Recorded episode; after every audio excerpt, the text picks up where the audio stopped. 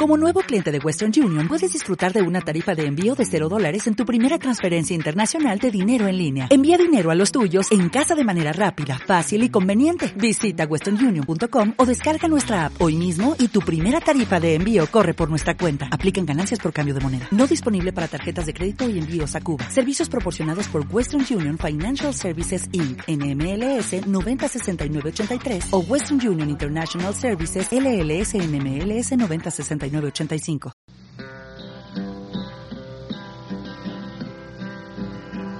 The sweetest songs I sung about lovers in the moonlight. The sweetest days are the days it used to be. The saddest words I ever heard were words of parting. When you said, sweetheart, remember me. Remember me when the candlelights are gleaming. Remember me at the close of a long, long day. Just to be so sweet when all alone. Bienvenidos a Todo se andará. Muy buenas, Vlad, en este programa número 26 y especial de la sección de Un café y una conversación. Muy buenos días, Natalia. Eh, capítulo 26 ya. Volvemos después de dos semanas sin entrevista. Volvemos hoy con un tema muy interesante que tiene bastante que ver además con la anterior entrevista. Eh, nos apetece hablar de comunicación y lo vamos a hacer simplemente. Si a la gente le interesa, pues mira, me encanta. Si no, pues lo siento mucho. Efectivamente, vamos a hablar de, de, un tipo de comunicación que está en contacto con nosotros día tras día, sobre todo a través de las redes sociales y que, que como todo el mundo conoce es el perfil del Community Manager. Para eso hemos, vamos a entrevistar a Alba Jiménez, que fue Community Manager y Social Media Manager de Ron Barceló durante un año y actualmente está en la posición también de Social Media Manager en Código Nuevo. Buenas tardes, Alba. Hola chicos, ¿qué tal estáis? Muy bien. En primer lugar, pues agradecerte que estés aquí con nosotros, que tenemos muchas preguntas y mucho interés sobre este tema y, y, y tenemos muchas ganas de escucharte. Nada, pues yo encantada de responder a todo lo que queráis, vamos. El primer, la primera pregunta que tenemos, que es obligatoria en estos casos, es si nos puedes contar eh, cuál es la diferencia entre los dos puestos que he dicho de Community Manager y Social Media Manager. Sí, claro que sí. A ver, en resumen, es el Community Manager es la persona que está en contacto con la audiencia, ¿no? Es quien se encarga un poco de la parte táctica, eh, subir posts, responder a mensajes y ver cuál es el feeling de, de los seguidores. Al final es, él es la voz de la comunidad, es quien representa a la comunidad delante de los jefes o delante de, pues de quien sea, es quien está como en contacto directo. Por otro lado, el social media es quien se encarga de la parte estratégica. El social media coge los mensajes que le, da el community y elabora con esos una estrategia, eh, unos planes más a largo plazo, analiza los datos y, bueno, en conjunto pues forman el equipo que serían el equipo de redes. Durante mucho, bueno, durante mucho tiempo, desde que surgió el perfil del community manager, se ha jugado mucho con la frase de esa persona, bueno, community y tanto el equipo entero que está entregado a las redes sociales de solo hace, solo está en Twitter todo el rato, solo está en Instagram y en relación con estos pequeños chistes o cosas hechas adrede, el, no sé si lo sabes, pero el community manager de MediaMark hizo el siguiente, un vídeo para el, el día especial del community manager que vamos a escuchar para poner en contexto eh, lo que se suele decir en redes sociales. La gente se piensa que esto es jiji, jaja, escribir tweets, hacer fotitos, crear filtros y, como no, buscar gatitos en internet. Y claro está, todos mis amigos me dicen que si eso no es un trabajo de verdad, mis padres no entienden es que lo que estoy haciendo y me dicen que me busco un oficio real, pero es que esto es... ¿Y mi novia qué? Mi novia me dice que pare de responderle por Messenger si estoy sentado delante suyo, pero es que ya es la costumbre. Buenísimo, ¿eh? Sí, es que tienes que ver el vídeo entero. No sé si has visto el vídeo entero, pero me parece brutal el cómo gestiona, en plan, cómo lo hace a través del humor y, y lleva a la crítica justo eso. Pues yo la verdad es que he tenido muchos problemas de esto. O sea, desde explicarle a mi padre que tiene 65 años el señor, pues en qué consistía un trabajo, que, bueno, pues de primeras es eso, es poner tweets, es subir fotitos y jaja. Eso es como la primera capa, la superficial, que es, que es verdad que es así. Pero dentro de eso hay mucho más. O sea, no, tú no puedes subir cualquier cosa a las redes sociales. O sea, al final te tiras el día analizando datos y necesitas que esos datos sean buenos, no vale cualquier cosa. Entonces, para empezar tienes que hacer un estudio muy exhaustivo de cuáles son los insights, cuáles son los temas de los que habla la audiencia, en qué está interesado y dar con la manera clave de cómo vamos, vale, tú tienes una idea clara, ¿no? De voy a hacer esto, voy a hablar sobre eh, X tema, em, sobre el calor, me lo invento, hmm. pero sobre el calor, ¿cómo vas a hablar para que a la gente realmente le interese? Entonces, ese, darle ese giro, esa vuelta, no, no es algo para lo que valga todo el mundo. Al final, es real que necesitas mm, tener bastante creatividad.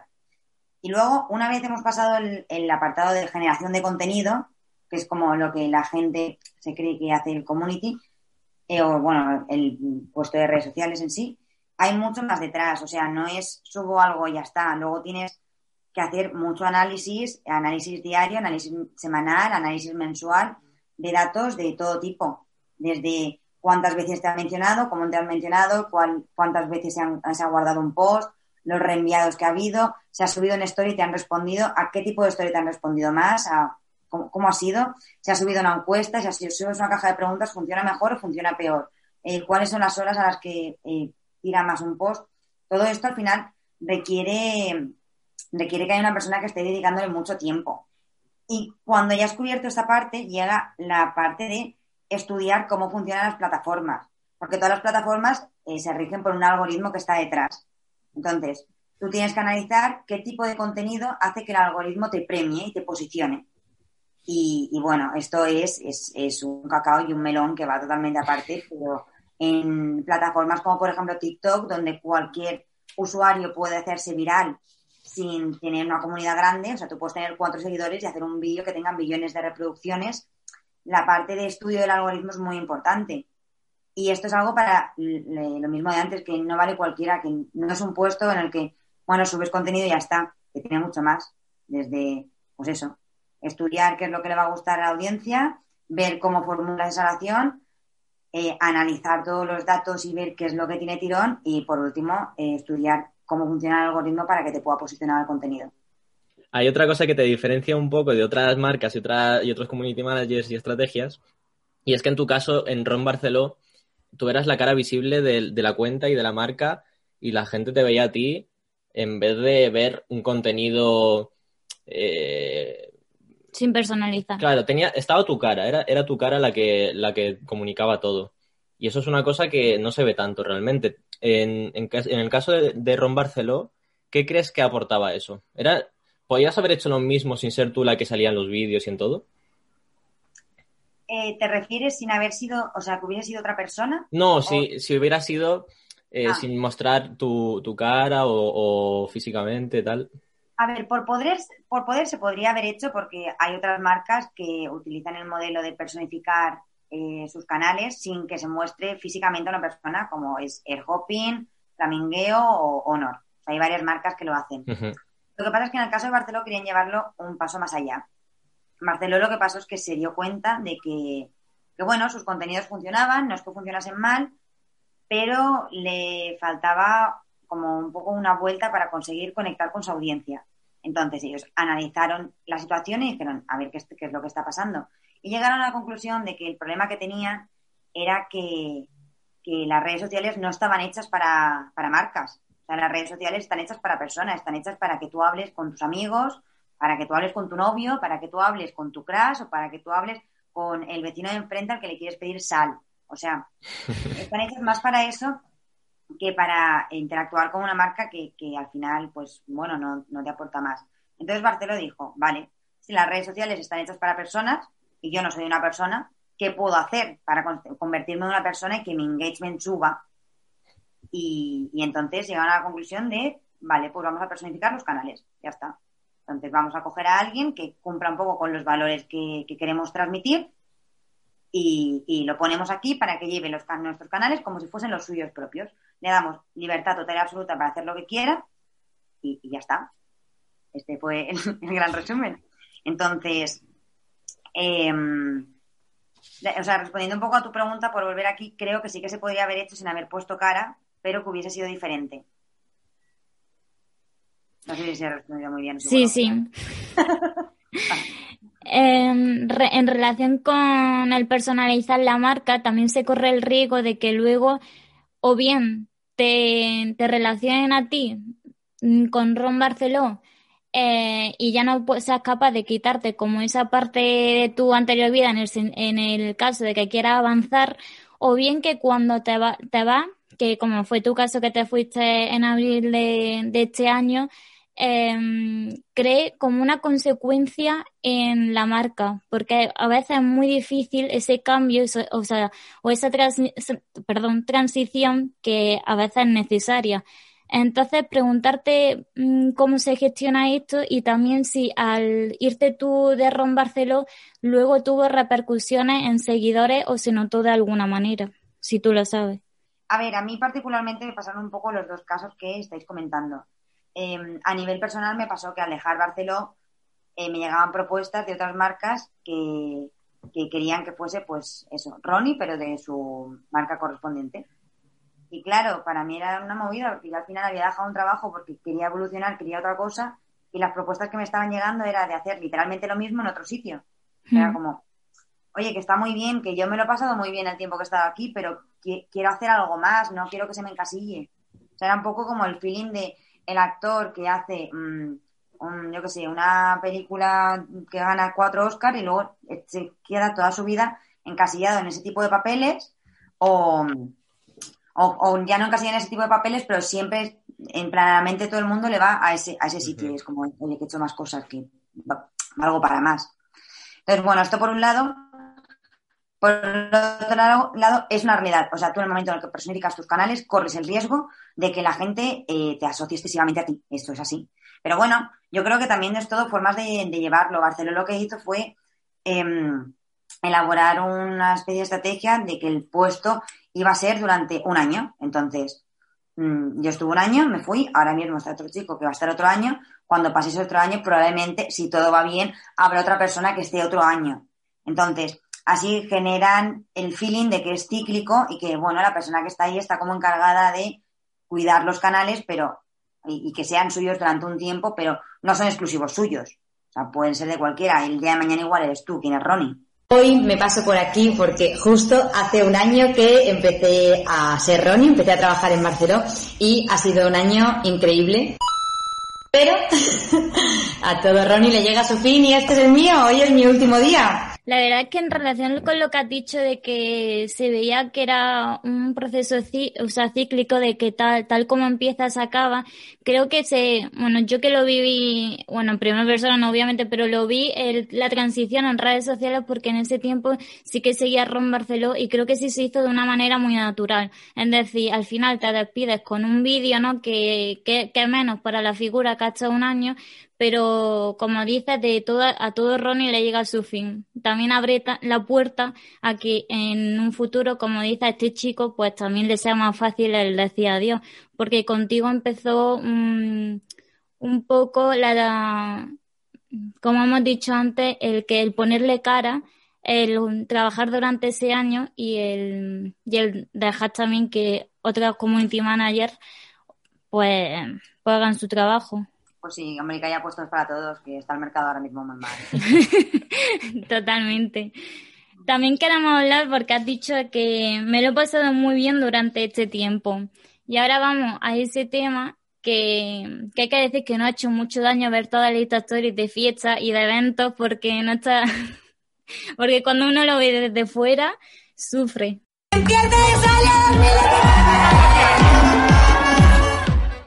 Y os lo dimos todo. Todo. Pero parece que no fue suficiente porque nos habéis pedido más. Pues vuestros deseos son órdenes. Eh, estos dos eh, audios que hemos pegado aquí juntos son de Project y de, de Salia. 2019. Sí, dos megaventos que, que hacéis en Barcelona, bueno, que hacíais. Eh, me gustaría preguntarte un poco qué tal es eh, todo ello? Porque me imagino que no hay muchas marcas en las que te, te tengas esa responsabilidad o esa suerte, o como quieras llamarlo, de, de vivir y de llevar ese tipo de, de además de eventos que, que no han sido un- una cosa puntual de una vez, sino que además ha sido eh, de salida lleva desde 2007, si no me equivoco. Eh, ¿cómo, se, ¿Cómo se lleva eso desde dentro? ¿Cómo, ¿Cuánto tiempo? ¿Cuánto todo? Increíble, es que es increíble. O sea, son increíbles. Eh, Desalia es probablemente el evento mejor organizado en el que he estado. O sea, era eh, de verdad espectacular. Y Project B era una fiesta más pequeña, pero solo era un día, el otro era un viaje ahí de cinco días a un hotelazo de cuatro estrellas. Pero también estaba muy, muy bien. Em, uy, a nivel, a nivel organización, pues es, es un caos. O sea, a ver, no un caos, todo muy estructurado, pero es mucho curro. Yo recuerdo la época de, de Desalia, de trabajar, pero plan, eh, hasta las 12 de la noche, porque nunca llegaba, o sea, nu- nunca dejaba de recibir mensajes de gente que quería ir. O sea, eh, volúmenes de mensaje de igual, eh, sin concurso ni nada, mil respuestas por día, o sea, y al final, como Barcelona seguía la estrategia de personificar los canales, una de las patas más importantes era que a todos los mensajes que, que se recibían había que responderles. Entonces, claro, si tú recibías mil mensajes, tienes que responder a mil personas de una manera que no fuese un copia y pega, sino como interactuar un poco con ellos. Entonces, bueno, era, eso era una locura. Luego, pues llevar todo lo que era eh, concursos, desarrollo del concurso, selección de los ganadores. Hacíamos un montón de live, nos recorrimos media España para hacer eventos eh, por allí.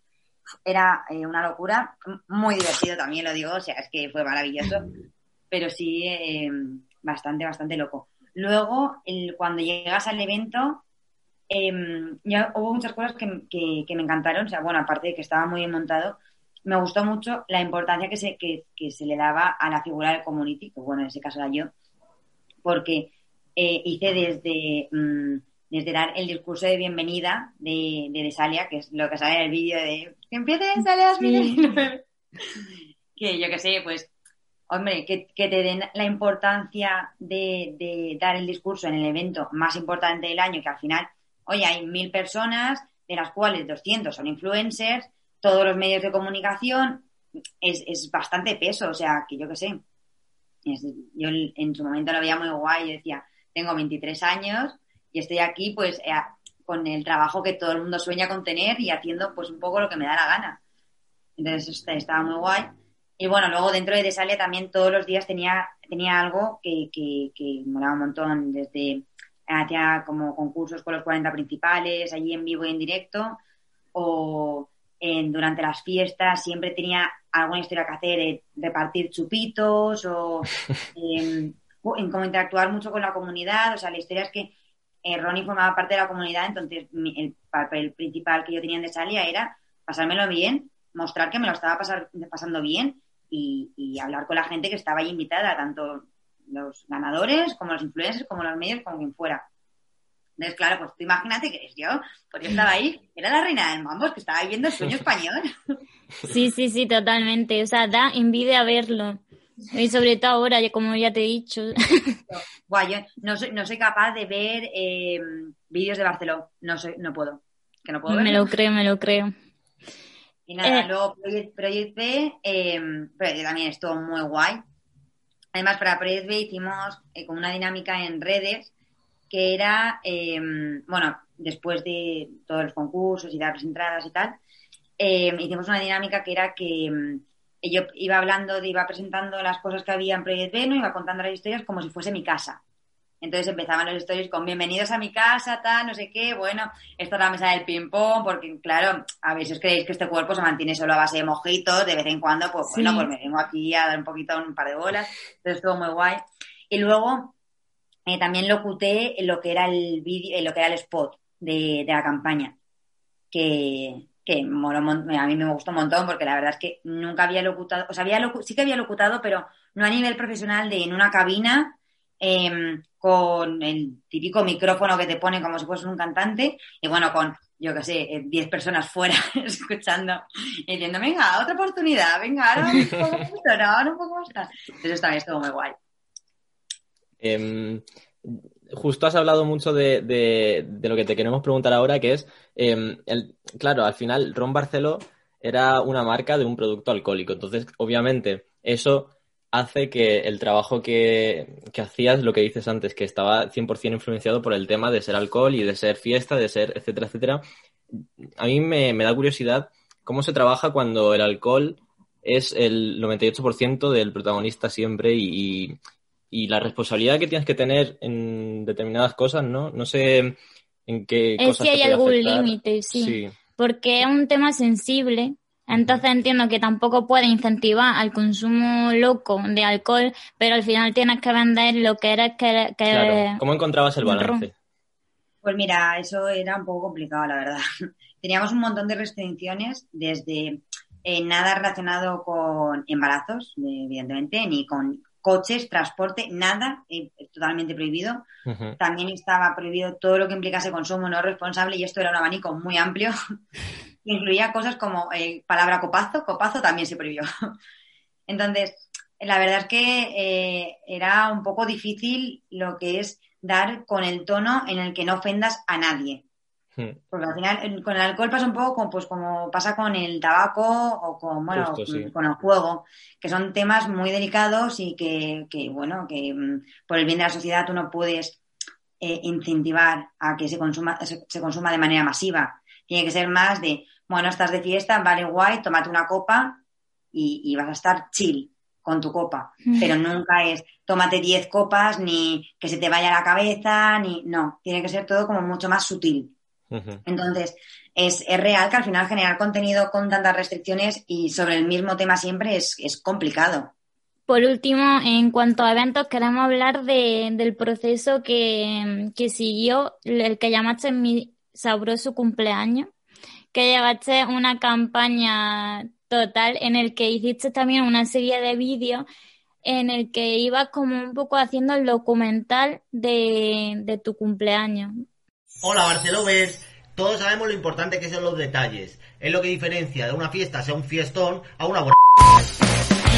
Mi sabroso cumpleaños.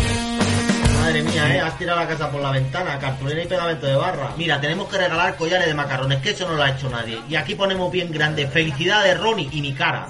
Esta es una pequeña, pequeñísima parte de todo lo que hiciste para promocionar el cumpleaños, que también mmm, ahí introdujiste lo que vienen a ser los jefes, ¿no? Si mal no recuerdo, hiciste una serie de stories diciendo a ver si los jefes me dejan hacer mi cumpleaños, no sé qué, tenéis que hacer unas cuantas cosas para convencerles y aparte también me parece importante como la cohesión entre diferentes marcas para hacer un mismo evento.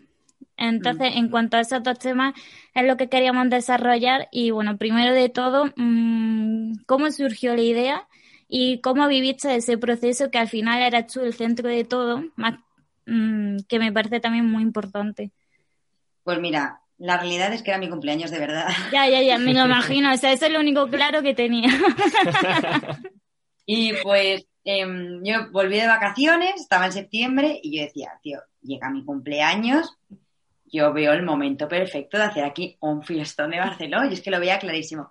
Total, que justo por aquí teníamos unas reuniones con los jefes, los famosos jefes, donde presentábamos datos y decíamos, mira, estos son eh, los datos que hemos tenido en las últimas épocas, en las últimas no sé qué, bla, bla, bla, bla. Entonces, una de estas, yo decía, es, es mi oportunidad, voy a decir que por qué no hacemos una fiesta por mi cumpleaños y a ver qué pasa. Bueno, pues se lo comenté a los jefes y los jefes dijeron que sí, que hacían fiesta. Entonces, eh, bueno, aquí empezó toda la campaña del cumpleaños, que así como curiosidad, está grabada en mi casa. O sea, era todo bastante real. Muy casero todo. Y nada, pues ahí, ahí, que nos fuimos un día a grabar, luego casi me echan de mi casa, pero bueno, no pasó nada. Al final todo acabó medio bien. Mereció y... la pena seguro. ¿El qué? Mereció la pena mereció seguro. Mereció la pena, mereció la pena. Y nada, el tema del, que me comentabas de la, de la perdón, el tema que me comentabas de, de, las marcas es porque yo como community eh, pues hablaba con, con, otros muchos communities, entonces eran como mis amiguitos. Eh, y nada, real que de vez en cuando pues intercambiamos típicos mensajes directos en plan, eh, Burger, ¿qué tal? ¿Eh? ¿Cómo te va la vida, Honor? ¿Eh? A ver cuándo me mandas un teléfono. Entonces, cuando llegó toda la propuesta de la campaña, y teníamos que hacer la bajada de, bueno, vale, campaña por el cumpleaños de Ronnie, pero esto exactamente en qué, en qué se va a traducir. Dijimos, vale, punto número uno, vamos a inspirarnos en el programa de Mi Super Dulces 16. Entonces, basándonos un poco en, en esto y en el look and feel que tiene el programa, vamos a hacer algo tipo eso, pero eh, adaptado a Ron Barceló. Vale, guay. Punto número dos. Ahora que ya tenemos claro cómo, más o menos, cómo van a ser los vídeos y cómo va a ser la fiesta, tenemos el punto de quiénes son los amigos de, de Ronnie. O sea, porque Ronnie, evidentemente, aparte de tener sus amigos de la vida real, pues tiene sus amigos por el papel que tiene. Entonces era, vale, pues sus amigos son influencers y evidentemente son otras marcas. Si tú eres una marca de alcohol, bueno, una marca de lo que sea, pues tus amigos tienen que ser otras marcas. Entonces aquí dijimos, vale, por los amigos de Ronnie hay que invitar a todos los amigos de Ronnie también al cumpleaños de Ronnie y les damos entradas para que sorteen y bueno, a ver qué pasa. Entonces aquí, fue la conexión con otras marcas que estaban, pues había un montón, desde aplicaciones tipo People, estaba Escape, estaba el Hopping, eh, Honor, eh, había muchísimas. Em, Burger King, que es la que luego estuvo en el evento también. Y, mm, y nada, luego dura- durante el evento había marcas como lo que comentaba de Burger que tenían presencia y que tenían la recena. Eh, había otras em, que tenían, por- ¿cómo era? Es que ah, sí, yo sé que sé que hubo más marcas, pero ahora mismo no te sabría decir exactamente cómo estaban. Recuerdo que había unas piñatas grandes de las que de repente tirabas y, y caían regalos. Entonces, pues había parte de las marcas que participaron con regalos que caían de la piñata. Mm. Bueno, evidentemente te caía un papelito que ponía vale por no sé qué, pero, pero eso, que caían de ahí. Y, mm, y estuvo muy guay, ¿eh? La verdad es que la campaña del cumpleaños estuvo muy, muy guay. ¿Cuál fue de estos tres que hemos comentado tu favorito? Ya por cotilleo. A ver, a mí, que a mí me gustase más de Salia, ese, ese fue el, el- el que mejor me lo pasé, el que más me gustó. Como experiencia personal de mi cumpleaños, porque que la marca en la que estás trabajando te haga una fiesta de cumpleaños, donde van 500 personas así un poco random. A ver, como historia que contar, eh, en una primera cita Tinder, está. Totalmente. Yo tengo curiosidad por lo de lo de juntarte con, con otras marcas. O sea, eso se suele hacer de forma eh, estratégicamente pensada, de decir, mira, Burger King nos puede venir bien porque su gente, no sé qué, no sé cuánto, o, o es un poco por, por no sé, ¿cómo, cómo se suele decidir eso? ¿Por, por qué Burger King y no otra? ¿Por qué Honor y no O otra? McDonald's, por ejemplo. ¿Por qué Burger King y no McDonald's? Claro. Porque sí, sí que mirábamos mucho el perfil de gente. Entre Burger y McDonald's estaban, estaban ahí, ahí, porque ambas dos mm, tienen un perfil similar, pero Burger nos parecía que tenía como ese toque un poco más cañero, llamémoslo. Mm, menos serio, a lo mejor, ¿no? Claro, nos tiraba un poco más, Mm. más informal. Y, mm, y el resto de marcas eran todas, tenían un, un target muy similar, de público joven, el perfil mm, era más o menos igual, o sea, al final, si hacemos dinámicas en redes, queremos un poco intercambiar comunidades.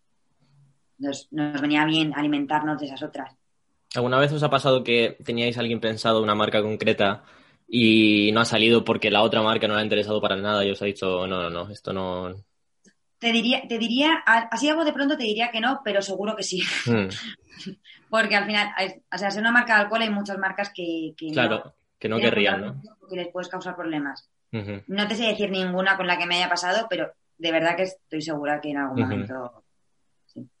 Sí, porque es que además es interesante esto de juntar marcas y demás, porque mm, justo hace pocas semanas vimos como eh, Burger King eh, sacó un comunicado en varios países, rollo, eh, por favor, id a comer al McDonald's, al KFC, no sé qué, el, burger también está bien, pero bueno, id a las otras. Como que esto de que se junten marcas que siempre ha sido o competencia o que no ha sido competencia, pero han sido marcas de otros sectores y demás, como que se veía un poco extraño, yo creo, hace años o, tal, pero ahora se ve... Para mí ha sido todo hasta que Coca-Cola y Pepsi. ¿Os acordáis esa campaña que hicieron no hace mucho, igual hace seis meses? Em, que hicieron vallas muy grandes. de- en- en- fue en, Nav- en Navidad, es que no me acuerdo muy bien ahora. Pero era Coca-Cola como mencionando a Pepsi, de, mm, de- diciendo algo directo y bueno, pues eh, se hizo súper, súper viral. Entonces, a partir de ahí, como que la gente le empezó, empezó a cambiar un poco la manera de verlo. Y sí, la campaña de Burger King a mí me pareció, de verdad, que campañón. O sea, campañón. Vamos. También recientemente ha pasado con Netflix y Disney Plus que tuvieron una conversación de mucha suerte con tu estreno de esta serie, no sé qué, y que eso pasó creo que hace nada, en plan, hace un, eso, hace unos días.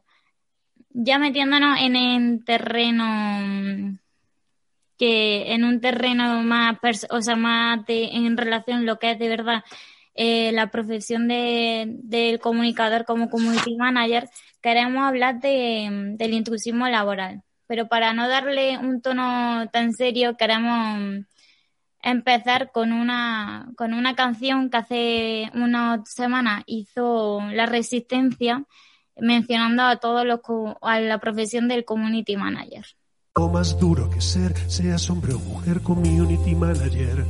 Buscando el meme que haga de ti el CM con más menciones en la pizarra de sus dormitorios pone a todo viral. La presión que soportan es brutal, es un trabajo que no está pagado y muchas veces no en sentido figurado, sino en sentido literal. Cuando CM intenta dar propina a un rider, es duro pero es así, el rider le contesta no, quédatelo te hace más falta a ti que a mí. no sé si lo había escuchado antes, pero muchos community managers empezaron a responderle a la resistencia por Twitter diciendo que muchas gracias por representar su dura realidad. Es un... O sea, literal que es así, o sea, yo todos los días recibo algún mensaje de quiero un viral, pero la gente se cree que los virales caen del cielo, en plan, venga, tú pide. No. si fuera por pedir. Y mm, queremos hablar del intrusismo laboral. En concreto queremos poner en primer plano esta típica frase que se dice mucho eh, y, y, se escucha que es eso que lo haga mi sobrino que está todo el día con el móvil en mm. relación con esa frase de que se cree que simplemente, lo hemos hablado al principio, pero que debemos desarrollar, desarrollarlo un poco más, que simplemente el community es el que tiene el móvil y muchas empresas que no apuestan de verdad por una red de comunicación de gente que sepa gestionar las redes porque prefieren poner a, a su sobrino que le sale mucho más barato, incluso gratis, sin saber que de verdad tiene un precio esa comunicación.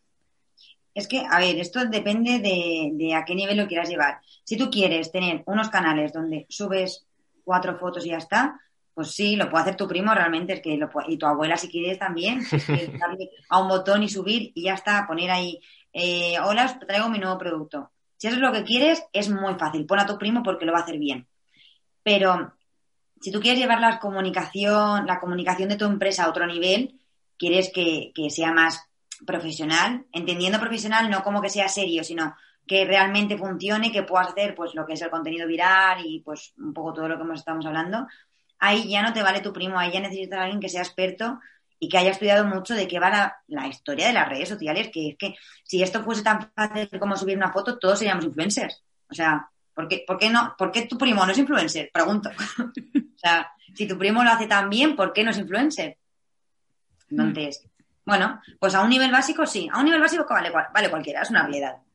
Si quieres hacer algo más, no lo creo. Y esto, por ejemplo, en el caso de la resistencia, el community de la resistencia es muy bueno. Entonces, este es, típica persona que sabe muy bien de lo que está hablando. Mm. Y que le habrá pasado pues lo mismo que me ha pasado a mí. El, quiero un viral, necesito un viral. Mira, es que los datos de esta semana van un poco mal y si hacemos un viral. Hombre. darle un botón. Tal cual, hay un botón, aquí. Venga, viralizar contenido. En, relación con lo del sobrino, no sé si lo visto, pero hubo um, una agencia de marketing que puso, um, ¿cómo se llama? Un spot, una publicidad en, en, la calle que ponía, entre comillas, eso que lo haga mi sobrino y ponía debajo, no somos tu sobrino. O sea, tal cual, que también me pareció brutal que lo vi en LinkedIn y quería reseñarlo. Es que, es tal cual, o sea, mm, sí, de verdad, si tú quieres algo básico, genial, que como si lo haces tú mismo, es que da igual. Pero si quieres hacerlo a otro nivel, ya que sea como más real, más serio, quieres eh, tener una comunidad que interactúe contigo, quieres subir contenido que sea de calidad, mm, no, pues, no me refiero ya ni siquiera a la foto, porque una foto de calidad la puede hacer casi que cualquiera, sino mm, un contenido que realmente funcione, que tire, que sea viral, ahí ya es, o sea, tu primo igual lo puede hacer, oye, que puede ser, que no te digo que no, pero de primeras, o coges a alguien que sea experto en eso y que esté muy formado, o es complicado. Mm, Yo tengo también un poco en relación a esto una duda que es eh, si crees que sigue habiendo muchas marcas que no, em, no le ven el peso que tiene a lo mejor una estrategia correcta de, de comunicación y de, de todo lo que llevas en tu trabajo y a lo mejor siguen teniendo esa idea de que les vale con muy poco y que les vale con em, lo que dices, subir una foto de su nuevo producto y, y, ya está. Y aunque te contraten a ti que eres una profesional, no te van a dejar o no se piensan que tiene mucho valor. No sé si. Sí, pues mira, cada vez hay menos marcas, es, es verdad, de, de, ese estilo, pero sí que es una realidad que sigue habiendo muchas. Uh -huh. Sobre todo empresas un poco chapadas a la antigua, o igual empresas que van de modernas, pero justo la persona que se encarga de director de marketing o director de marketing digital, lo que sea, tiene 50 años, ¿vale? O una edad como más elevada, no es una persona joven. Pues no están adaptadas a, a la tecnología, no están adaptadas a las redes sociales, no, no conocen realmente ni a las milenias ni a la generación Z, entonces no les dan la suficiente importancia porque es que ni, ni siquiera no lo entienden, no saben cómo llegar a ellos, no, no, no, los, no los pueden tener en cuenta. Entonces, sí, sigue pasando mucho, cada vez menos, y según vaya pasando el tiempo va a ir pasando menos y menos y menos, porque esa gente pues va dejando de trabajar y la va sustituyendo gente más joven que pues sí sabe que, que a ver, que a día de hoy o te mueves por ahí o lo tienes muy complicado, si es que realmente es la única manera de, a ver, no es la única manera de impactar, pero casi que sí. Eh, además, como anécdota, hace poco vi justo en TikTok eh, un chico como contaba su historia personal de que él trabajaba en una tienda de, pinturas y demás y como hobby subía TikToks mezclando pinturas y demás, se hizo muy viral y la gente eh, contactaba con, con, la empresa en la que trabajaba para, para, comprar pinturas que había hecho en sus TikToks, en sus vídeos, cosas que, eran virales y la, la, la, empresa, en vez de ver el valor que había tenido todo eso, hizo todo lo contrario y le despidió. O sea, yo creo que es ese tipo de mentalidad de, de no saber dónde estás, dónde te mueves, que se va a acabar. Para mí es la falta de no te has sabido adaptar. Uh -huh. eh, toco madera y ojalá que no me pase nunca.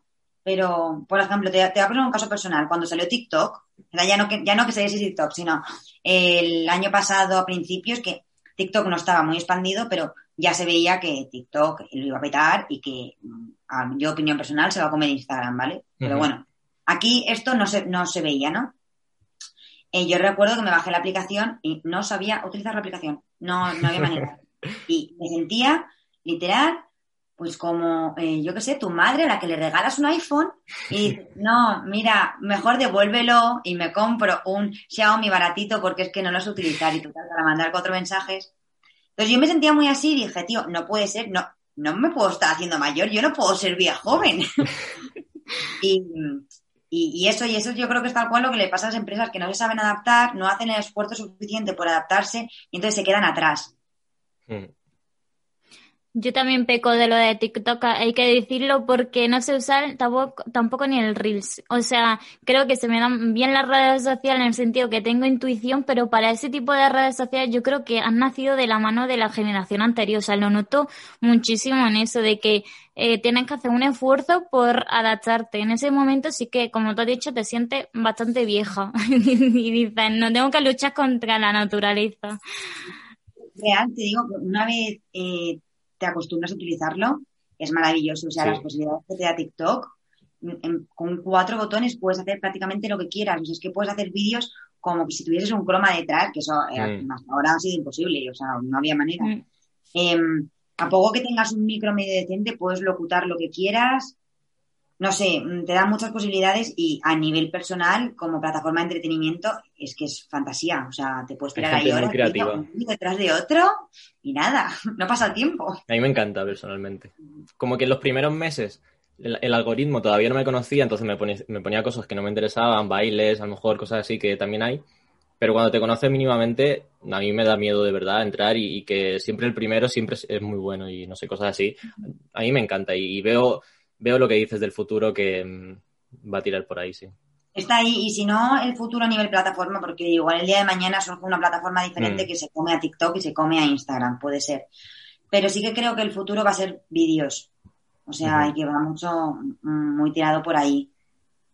Vamos, es que lo veo clarísimo. Y sobre todo, eh, ¿cómo, ¿cómo te muestra eh, TikTok? O sea, que tú puedas hacerte viral teniendo cero followers, creo que ese es el futuro de las redes sociales, que es algo que pasaba en Twitter y que dejó de pasar, porque las redes sociales de repente como que se privatizaron un poco y, y creo que el futuro también está un poco por ahí, porque para eso son redes sociales, realmente, o sea, para que cualquier persona de repente pues mm, pueda mm, petarlo y haga un, un, un archivo, haga un post, haga un lo que sea, que por la calidad que tenga llegue a todo el mundo.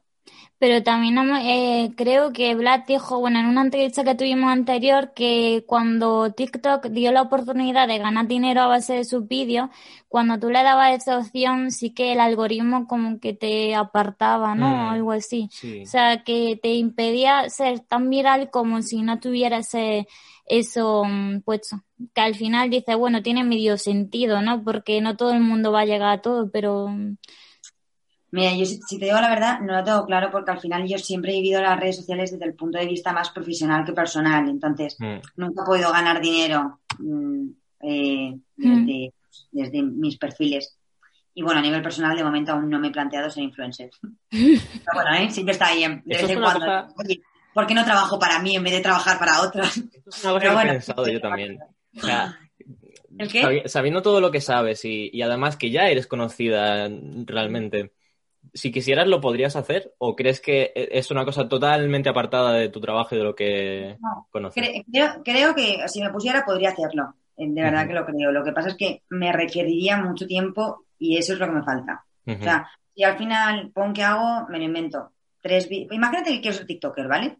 Y a nivel profesional yo hago tres vídeos al día para mi trabajo. Cuando acabo de hacer esos tres vídeos estoy muy harta. No quiero hacer más vídeos en TikTok, no quiero. Entonces, el tiempo que tengo libre para mí prefiero invertirlo en, en vivir, en estar con mis amigos, en estar con mi familia, en salir o en hacer yoga, lo que sea. Eh, algo que, que no sea lo que ya hago en mi trabajo. Pero bueno, así todo sí que es verdad que de vez en cuando, cuando me entra la rayada, digo, ¿por qué estoy haciendo vídeos para otros si pudiera hacerlos para mí y trabajar para mí misma? Eh, entonces, a raíz de tu trabajo en las redes sociales para empresas, ¿consideras que cambió tu relación con tus redes sociales personales, como puede ser Instagram? ¿Lo usas de una manera diferente? Mm, Pues ahora he empezado a plantearme el usarlo de una manera diferente. Hasta ahora yo tenía, lo tenía súper separado. Tenía mis redes profesionales, donde hacía mi trabajo, y mi canal personal, donde eh, actuaba como una persona normal y corriente. Pero recientemente me pasó que empecé a recibir muchas propuestas de, de marcas o de usuarios que querían eh, hacer pues consultoría o que me preguntaban, oye, eh, ¿nos podrías echar una mano en esto? Oye, mira, somos una ONG y nos gustaría hacer un workshop sobre redes sociales, ¿te gustaría tal? Em, somos la universidad de tal, ¿quieres venir a dar una charla? Somos... Me, empezó a pasar un montón y dije, al final, si trabajas en redes sociales y si todo lo haces a través de las redes sociales, tu Instagram, aunque sea personal, tampoco puede ser tan personal. Sí que tiene que mostrar un poco lo que haces y tiene que ser un poco un, un espejo de, de lo que estás haciendo, como si fuese la página web que tiene mucha gente, Mm. donde aloja su- sus trabajos, pues un poco similar, solo que pues adaptado, adaptado a lo que haces que son redes sociales. Entonces, recientemente sí que empecé, dije, bueno, voy a subir un poco de contenido que haga para otros o contenido que de repente pues se me ocurra y me dé por, por hacer esto, pues bueno, se me- ocurre una frase y la pongo aquí, pues bueno, vale. Pero algo que, que sea un poco diferencial para eh, eso, que me valga un poco como escaparate para marcas, universidades o lo que sea y quieran contactar conmigo como persona para hacer otra serie de proyectos, Mm. que, a ver, laborales, pero más tipo proyecto personal, de yo como yo y no yo como Código Nuevo, yo como Barcelona. Claro, de tu, por ejemplo, de tu Instagram, a mí me había llamado la atención a la hora de documentarte que sí que las últimas publicaciones tienes cosas que has hecho en código nuevo, pero anteriormente no había subido nada de Ron Barcelona, o sea que es por este motivo, ¿no? El Sí. diferenciarte un poco. Mm, Sí, y alguna vez lo he pensado, de ahora digo, bueno, rescato algún tuit de estos que tengo por ahí y los calzo algún carrusel de eh, en Mm. otras vidas, pues esto en Barcelona. La verdad es que lo he pensado, ¿eh? Lo he pensado. Pero no me ha llegado a lanzar. También es que pienso muchas cosas que luego nunca llego a hacer. Yo quiero preguntarte, a modo de curiosidad personal 100%, ¿alguna vez te has quitado Instagram personalmente? Luego en el trabajo No. has hecho lo que tenías que hacer. No, pero también esa es otra que también he pensado porque al final, o sea, la- la- el problema real que tiene trabajar en redes sociales es que, es que nunca llegas a desconectar. Mm. O sea, siempre estás dentro. Entonces, cuando yo acabo, digo, cierro a nivel profesional, entonces de repente me viene el nivel personal y digo, hostias, claro, es que tengo 50 WhatsApp que no he leído ni quiero leer porque es que no quiero coger el móvil y estoy harta. Entonces, sí que alguna vez también he pensado el, me quito el Instagram personal porque al final es que me supone una carga, así es que Mm. no, no me apetece ni, ni, ni mirarlo, ni responder, ni hacer nada. Pero bueno, la verdad es que nunca lo he llegado a hacer porque me gusta mucho. Eh, ya por último, comentar tu nueva faceta como social media Manager. manager de, de código nuevo y alguno, bueno, ya rescatándolo de TikTok, eh, el hecho de que tienes presencia en el TikTok de código nuevo. Aparte también te hemos podido ver haciendo una serie de entrevistas en la ciudad universitaria aquí en, aquí en Madrid sobre, mm, sobre la vuelta a las clases de la gente. Madrid está semiconfinada desde el 21 de septiembre. Tenemos 45 zonas con restricciones de movilidad, lo que afecta a un millón de habitantes. Eso sí, a la uni se puede venir. La mitad de los estudiantes retoma estos días las clases. Algunas universidades ya han empezado, mientras otras no lo hacen hasta principios de octubre. Así que por si acaso nos hemos venido a Ciudad Universitaria para palpar el ambiente. ¿Cómo ha sido la vuelta a, a una empresa, el hecho de volver a estar en contacto con las redes sociales, pero como también hemos comentado antes, desde una perspectiva diferente y más amplia? Pues a ver, por un lado lo echaba mucho de menos, echaba de menos eh, hacer cosas en cámara o en audio, lo que fuera, o sea, echaba de menos, pues bueno, ser un poco, pues eso, influencer de mentira, llamémoslo de alguna manera. Em, así que por ese lado, muy guay. Por otro lado, lo bueno que tiene Código Nuevo respecto a Barceló es que el abanico de temas es muy amplio. O sea, en Barceló pues te limitaba mucho el tema alcohol, fiesta, más todas las restri- restricciones que de por sí tenías.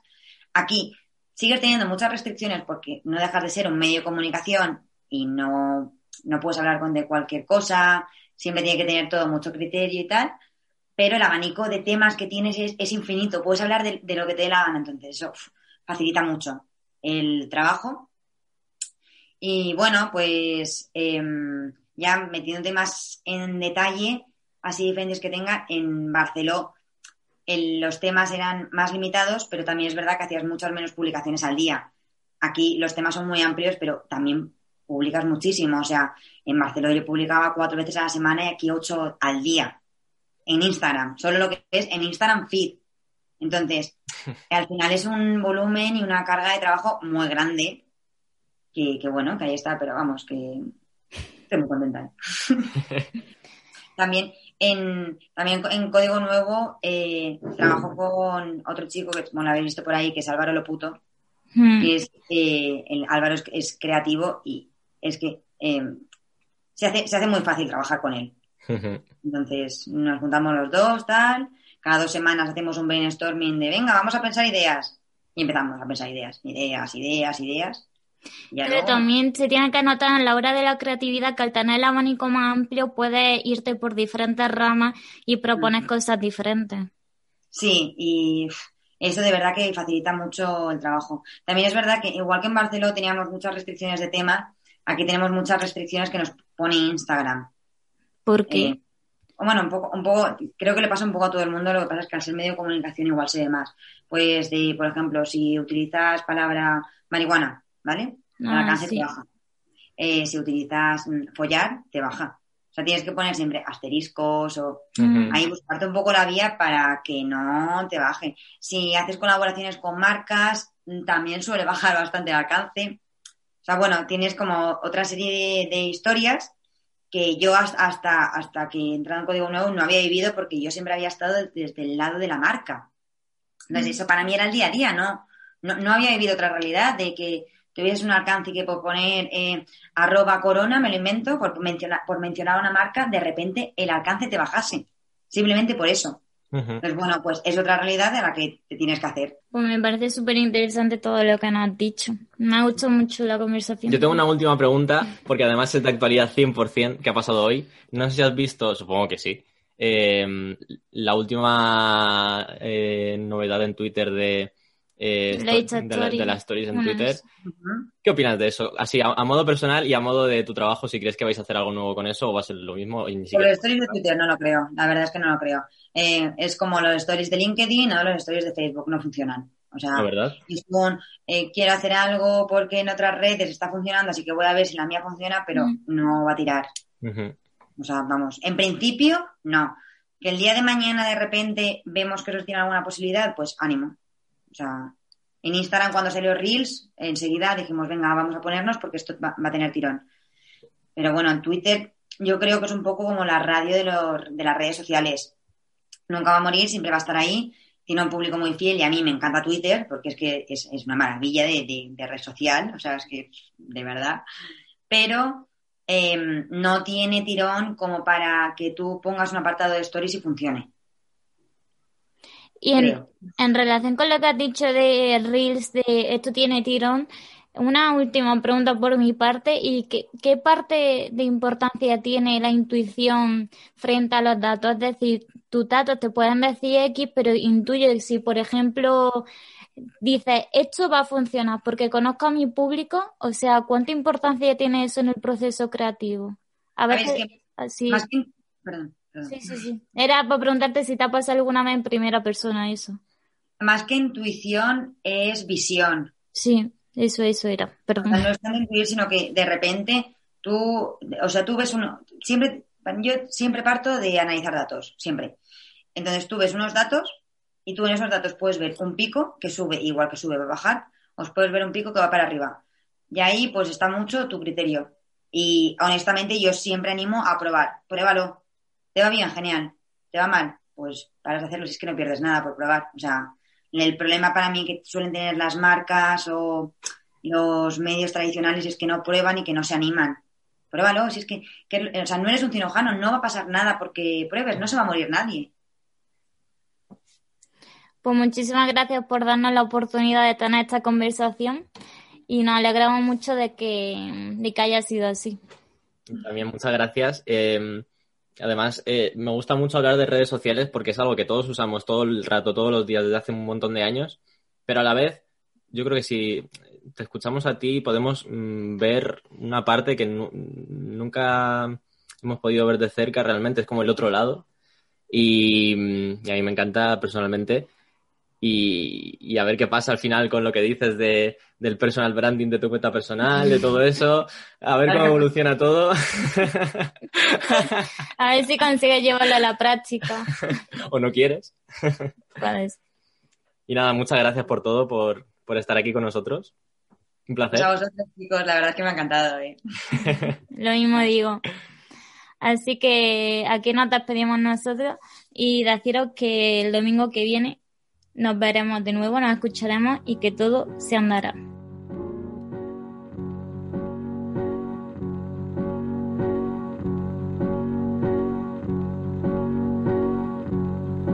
It's the last goodbye, I swear. I can't rely on a dime